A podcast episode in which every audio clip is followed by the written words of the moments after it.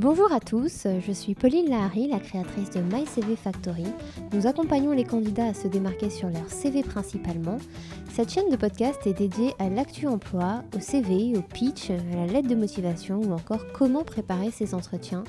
L'idée c'est vraiment de décoder un thème chaque mois, de débriefer ensemble et nous aurons l'occasion même d'avoir des invités surprises. Je ne vous en dis pas plus et je vous laisse découvrir le sujet du jour. Se servir de Twitter pour aborder une entreprise. Alors, nous allons commencer par optimiser son profil. Euh, évidemment, choisissez un nom d'utilisateur euh, qui est facilement reconnaissable en fait pour les recruteurs pour qu'ils puissent vous trouver sur Twitter. Évitez les pseudos trop fantaisistes et choisissez un nom d'utilisateur assez clair, court et facile à retenir.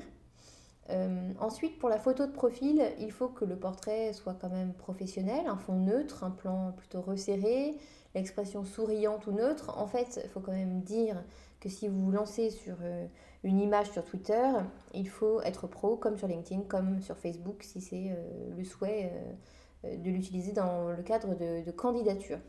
Donc, on évite évidemment les photos de soirée, les photos de stars, les filtres Snapchat ou la photo de profil par défaut qui ne fait pas très bon effet.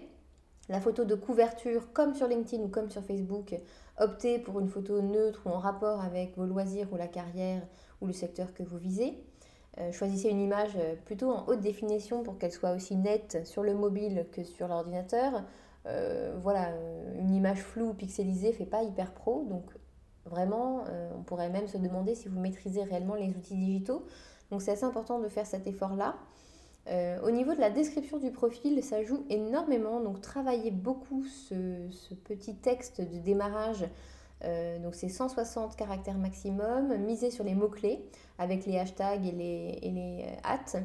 Euh, formation, situation, objectif professionnel, centre d'intérêt, quelque chose de droit au but qui est plutôt percutant, voire amusant. Ça peut être intéressant d'avoir une approche un peu différenciante.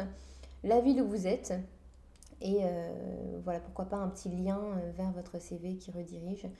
Euh, donc je peux vous citer une petite description qui peut être pas mal. Étudiant à l'ESSEC et à Sciences Po et alumni à l'école de la vie, à les mardis, hashtag innovation, politique publique et ville.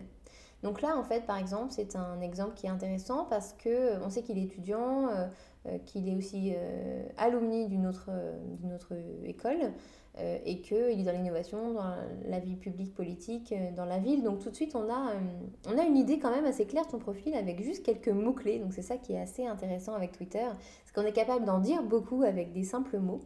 Donc faites ce travail-là de, de, recherche de vocabulaire qui vous définirait au mieux. Et c'est toujours un travail qui est un petit peu long, un petit peu fastidieux, mais après vous serez content.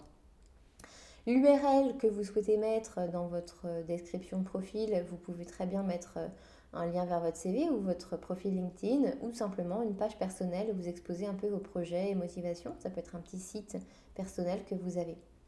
Ensuite, il faut soigner votre timeline. Donc ne parlez pas de votre recherche de stage. Je pense que ce n'est pas là euh, euh, l'intérêt hein, de, la stratégie Twitter.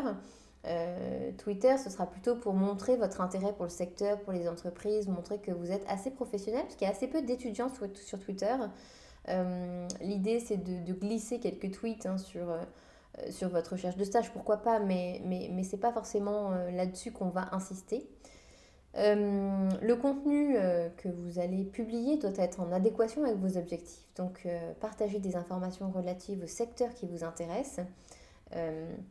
vous pouvez liker, commenter des, les comptes en fait que, vous suivez qui font autorité en fait dans le secteur euh, où vous souhaitez vous investir. Euh, voilà, partagez les comptes des entreprises que vous, que vous suivez. La bonne équation professionnalisme-loisir, ça va être celle-ci. 80% de publications pro et 20% de publications passe-temps. Donc si vous, si vous utilisez Twitter pour la recherche d'emploi ou de stage, vos publications pro doivent être prioritaires avec, comme je vous l'ai dit, euh, un suivi euh, des secteurs, euh, la veille sur l'entreprise, etc. Mais ça ne vous empêche pas pour autant de parler de sujets un petit peu plus privés, un petit peu plus personnels qui vous intéressent. mais gardez toujours en tête la priorisation de votre contenu. En fait, c'est typiquement quand on lance une ligne éditoriale pour un blog hein, ou pour son profil LinkedIn, mais là c'est pareil. On ne peut pas se laisser aller sur voilà, une idée par-ci, une idée par-là. Il faut garder quand même un cap sur le contenu que vous souhaitez publier. Les bonnes pratiques euh, pour publier sur Twitter, c'est qu'il faut toujours ajouter une photo à vos tweets, ça augmente vraiment la visibilité. Euh, utilisez un raccourceur d'URL comme Bitly pour savoir en fait qui clique sur vos liens, quand et où. Donc ça c'est aussi très intéressant. Euh, tweetez fréquemment, je pense que le rythme régulier fait la différence. Au mieux une fois par jour, au moins une fois par semaine pour rester pertinent et cohérent. Et épingler un lien vers votre CV ou un article que vous avez publié, c'est aussi une bonne pratique et ça fait bien.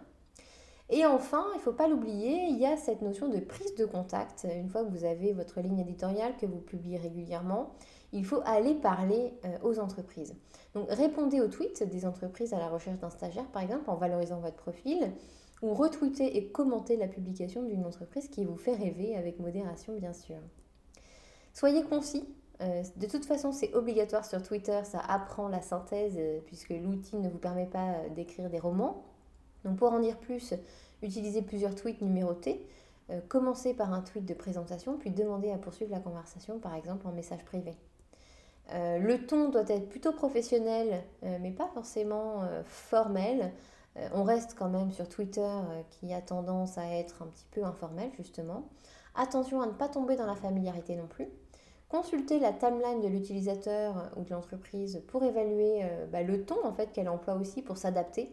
Euh, on s'adapte au mieux à la culture de l'entreprise et, comme ça vous aurez un peu plus d'impact avant de la contacter. Soyez plutôt direct et franc, sachez mettre vos atouts en avant, sachez surprendre aussi agréablement l'entreprise et le recruteur que vous abordez. Relisez-vous, bien sûr, pour éviter les erreurs. Il euh, faut, savoir quand même que Twitter euh, est dans l'instant T, dans l'immédiateté, donc il est facile d'aller trop vite. Et en allant trop vite, parfois, euh, on peut faire des bêtises. Donc relisez-vous avant de cliquer. faites attention à la modération aussi. c'est bien d'être actif, mais d'être super actif, c'est pas non plus quelque chose de voulu.